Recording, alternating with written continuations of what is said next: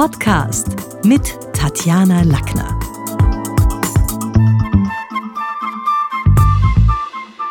Was ist der Bandwagon-Effekt? Der Bandwagon-Effekt, den erleben wir auch bei manchen Werbeslogans. Nike zum Beispiel arbeitet mit Just do it, everyone else did. Man spricht hier vom sogenannten Mitläufereffekt. Also Online-Bewertungen spielen beim Kaufverhalten eine große Rolle. Immerhin neun von zehn Usern, das wissen wir, lassen sich davon beeinflussen, egal ob es irgendwie ein technisches Gerät ist, ein Handy, ob es um Features geht oder zum Beispiel bei Amazon, eBay und Co. oder um den nächsten Urlaub. Ich denke jetzt an Kundenbewertungen auf Bookings. Wovor wird in Foren gewarnt und ist denn der potenzielle Kauf überhaupt unser Geld wert? Immer wollen wir wissen, was andere dazu sagen. Das ist so dieser Bandwagon-Effekt. Was sagen andere, wenn man irgendwo sieht, ah, das Buch ist nur mit drei Punkten bewertet, na, ich weiß nicht, ob ich mir das kaufen soll. Oder schau mal, das hat fünf Sterne in der Bewertung, sagt mir auch oft zum anderen, du, das ist vielleicht spannender. Auch im Freundeskreis sagen wir, hast du dir eh vorher die Bewertungen durchgelesen oder dieses Gerät war beim Vorjahr gar nicht unter den Testsiegern? Und jetzt aber das Spannende, dass wir aus einer aktuellen Studie des, Meinungs-, äh, des Marktforschungsinstituts äh, Splendid Research äh, wissen, dass Kunden eher positiv bewerten als negativ. Und die Erkenntnis ist umso erstaunlicher, wenn man sich die vielen bitterbösen Rezensionen und Produktwarnungen im Netz durchliest dann sagen dort die Research-Experten, diese kämen ganz selten von echten Kunden. Stattdessen produzieren sich sogenannte Experten, Top-Rezensenten, Mahner und selbsternannte Auskenner und lassen kräftig Dampf ab. Und das kann man dann auch an orthografischen Schwächen entlarven sich da manche wirklich zum, zum Tausendsasser. Also das Netz ist voll von Wichtigtouren, Neidern, missgünstigem Mitbewerb und auch bezahlten Meinungsmachern. Ich selber kann ein Lied davon singen. Ich habe äh, für die Tageszeitung Der Standard schon viele Kolumnenserien geschrieben und wann immer ich in der Tageszeitung äh, beispielsweise wieder eine meiner mehrteiligen Kolumnen geschrieben habe, hat's dann wenige Minuten nach der Online-Veröffentlichung böse Postings gehagelt. Und das war insofern verwunderlich, weil ich zeitgleich zum selben Artikel in der Printausgabe viel Beifall geerntet habe. Also woran habe ich es gemerkt? Es wurden plötzlich, plötzlich kamen mehr Menschen, mehr Neuanmeldungen, die irgendwie zu mir wollten nach so Politikeranalysen oder Beschreibungen aktueller Kommunikationstrends. Und da stieg dann die Zahl dieser Neuzugänge. Unbekannte Leser haben irgendwie mit Aufträgen gelockt. Also wie kann es das geben? Wenn online und selten des Inhalts wegen ich da durch Postings verrissen wurde und am Zeitungskiosk dann plötzlich gefeiert. Dann habe ich irgendwann einmal bei der Ressortleiterin für die Karriere nachgefragt und die hat mir gesagt, ja, das sind immer wieder dieselben, darunter tummeln sich viele sogenannte Trolle und Tatjana, du hast letztlich auch eine ganze Menge Konkurrenz. Also das heißt, User-Rezensionen sind wichtig, klar. Ich bin davon überzeugt, dass uns Online-Empfehlungen beispielsweise im Reisesektor einen deutlichen Fortschritt gebracht haben. Also früher haben wir irgendwelche sperrigen Kataloge kiloweise nach Hause geschleppt, um uns ein vages Bild vom Urlaub machen zu müssen. Manchmal schon leise ahnend, dass die Unterkunft live anders aussehen wird, ähm, als wir da so erhofft haben. Heute haben wir die Infos rund um die Uhr verfügbar. Also, dass die Bucht von Zakynthos beispielsweise, diese berühmte Bucht da, wo nur dieses eine Boot drinnen ist, bekanntlich nie so aussieht wie auf der Postkarte, das wissen wir heute.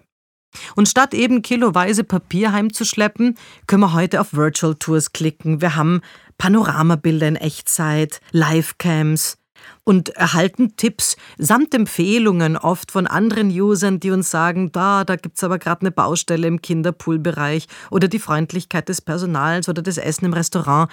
Das ist alles nicht ganz so super. Also man erfährt online schon viel mehr als vorher.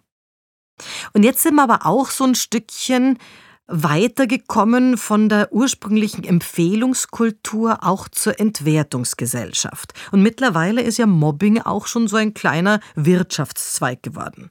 Noch nie hatte der Konsument in der Geschichte so viel Macht wie heute. In Wahrheit könnte man jedes unliebsame Unternehmen in den Ruin treiben, wenn man es, ja, vorhätte oder darauf drauf anlegen würde. Cyberbullying, Online-Petitionen, aber auch Crowdfunding, Crowdsourcing, Crowdworking zeigen, was digital alles geht.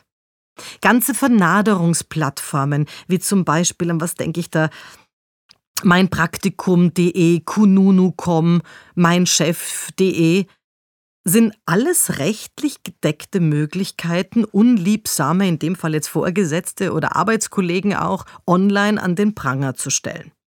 Eine Gesellschaft, die solche Methoden gutheißt, darf sich dann nicht wundern, jetzt auch kommunikationstechnisch gesprochen, dass sich Mobbing auch analog weiter ausbreitet. Was also einst als Empfehlungskultur gedacht war, ist mittlerweile klar zur Entwertungsgesellschaft geworden. So übles Employer Branding verletzt natürlich den Ruf jeder Firma. Und da kommt dann oft für irgend so ein kleines KMU jede Rettung zu spät mit dem sogenannten Reputationsmanager, der viel Geld kostet. Also der dann irgendwie sagt, gut, wie muss man es jetzt wieder machen? Denn große internationale Firmen haben natürlich Anwälte oder ein Werbebudget, aber das haben ja oft kleine nicht. Und obgleich jetzt Cybermobbing seit 2016 strafbar ist, wird Bewertungsbashing gegen Führungskräfte interessanterweise sowohl von der Arbeiterkammer als auch von der Wirtschaftskammer weiterhin geduldet. Andersrum geht's glücklicherweise nicht. Ich kenne keine Plattform, auf der Chefs einander raten, Mitarbeiter zu kündigen oder davor warnen, Herrn Mayer oder Herrn Müller gar nicht erst aufzunehmen. Also Boss Branding ist zum Glück etwas, was fehlt und ja auch eine Marktlücke bleiben darf.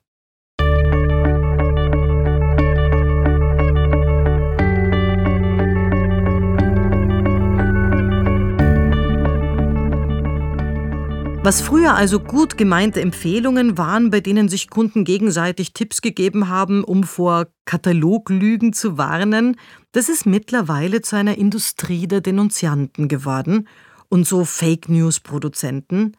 Missgünstiges Wirtschaften und Anprangern schadet unserer Gesellschaft, die ohnehin unter so ja, vielen politischen Spaltungen eh schon ganz schön zu leiden hat.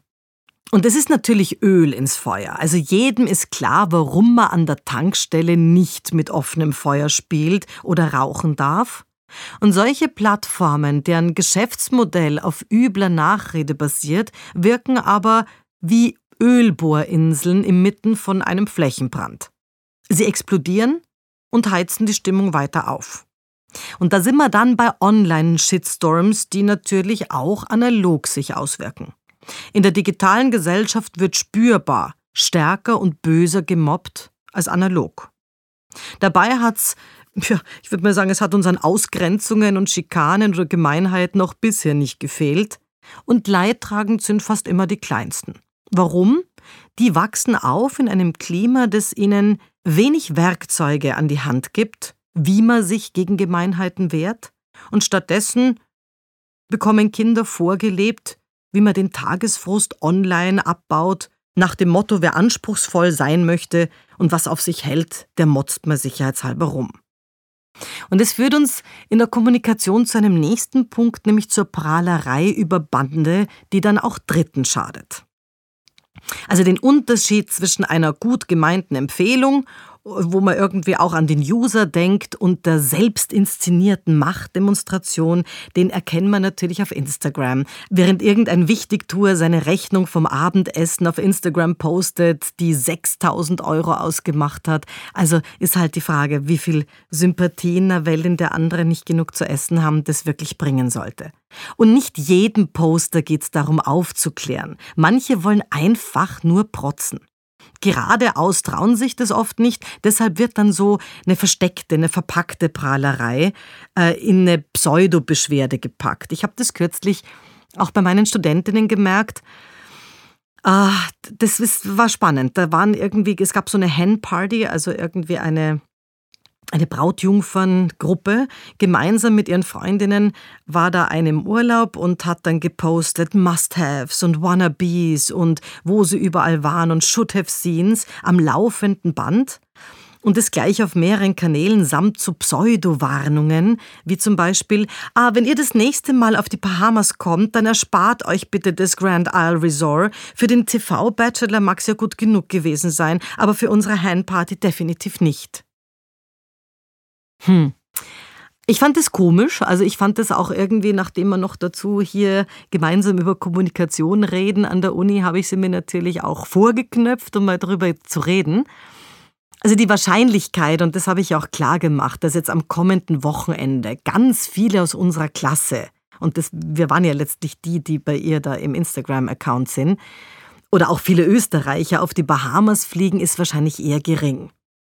Das Dilemma von hunderten so Postings, die nur gedacht sind, sich zu inszenieren und da Pseudorezensionen dieser Art rauslassen, ist aber im Endeffekt auch, dass es Dritten schadet. In der Kommunikation spricht man dann über Bande kommunizieren. Also als die Studentin zurück nach Wien war, habe ich sie dann mal nach der Location gefragt, weil ich war tatsächlich ein Jahr zuvor mit meiner Familie rund um Weihnachten selber im Nachbarresort auf den Bahamas und zu meinem Erstaunen hat sie dann ja eine ganz andere Schilderung abgelegt. Nein, nein, Tatjana, das war schon alles fein, muss man sagen. Die Zimmer sind riesig, der Pool, der war quasi, den hat man nur für uns. Ähm, in der Bachelor-Sendung gab es aber halt auch so einen Limousinendienst und den haben wir überhaupt nicht bekommen. Du, aber ansonsten war es wirklich traumhaft mit Privatstrand, eigener Bar, ganz toll. Wo ich mir gedacht habe, Fazit?